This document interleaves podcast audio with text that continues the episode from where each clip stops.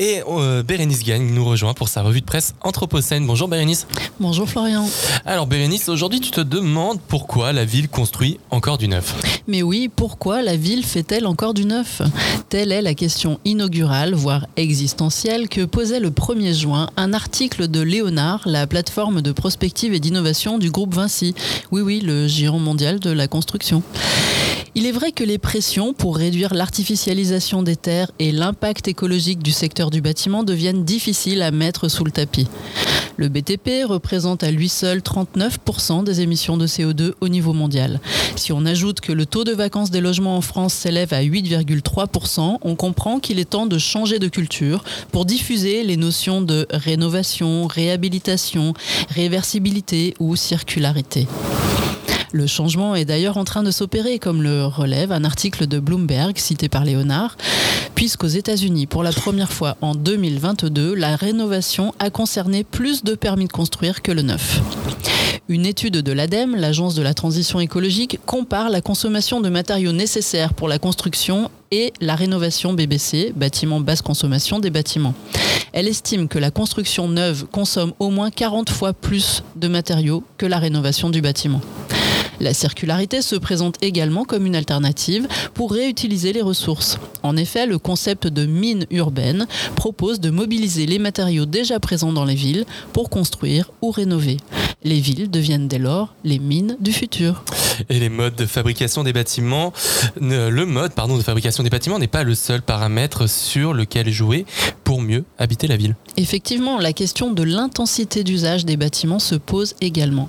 C'est le sens d'une tribune d'Éléonore Slama, adjointe à la maire du 12e arrondissement de Paris, chargée du logement, de la lutte contre les inégalités et contre l'exclusion, parue le 11 janvier 2023 dans Le Monde. Elle appelle à maximiser l'utilisation des bâtiments publics et privés en mettant fin à leur monofonctionnalité. En effet, bien avant la pandémie de Covid-19 et l'avènement de la révolution du télétravail, un immeuble de bureau révélait déjà un taux d'utilisation relativement médiocre, de l'ordre de 30% du temps sur l'année. Une école, de l'ordre de 20% une utilisation plus intense du bâti réduit les besoins de construction neuve, implante de nouveaux services dans un quartier, apporte de nouveaux revenus pour les propriétaires et divise leurs charges. Pour l'élu parisienne, un tel partage d'espace ou d'équipement bouscule la vision ordinaire de la propriété pour se rapprocher d'une conception des communs. Bienvenue pour lutter contre le gaspillage de mètres carrés que nous ne pouvons plus nous permettre. Oui, quand l'école est finie, l'utilisation des différents espaces du bâtiment, préau ou les cours, par un public extérieur doit devenir une évidence et un réflexe. Tout comme le restaurant d'entreprise transformé en brasserie ouverte à tous le soir et le week-end, le bureau accueillant des étudiants en manque d'espace de travail ou encore les parkings d'entreprise autorisés aux riverains pour y garer voitures ou deux roues le soir et le week-end que celles et ceux qui s'inquiéteraient pour la postérité du BTP se rassurent. Le secteur déborde d'idées toutes plus innovantes les unes que les autres pour transitionner. La dernière en date va convaincre les plus techno-dubitatifs des parents dans mon genre. Un article paru dans Nature le 20 mai 2023 révèle qu'au Japon, des ingénieurs ont mis au point un béton à base de couches jetables usagées. Lavées et hachées menu, les couches remplaceraient jusqu'à 40% du sable contenu dans le béton sans en réduire la résistance. En Indonésie, une maison construite à l'aide de ce béton a ainsi sauvé environ 1,7 m3 de couches usagées de la décharge.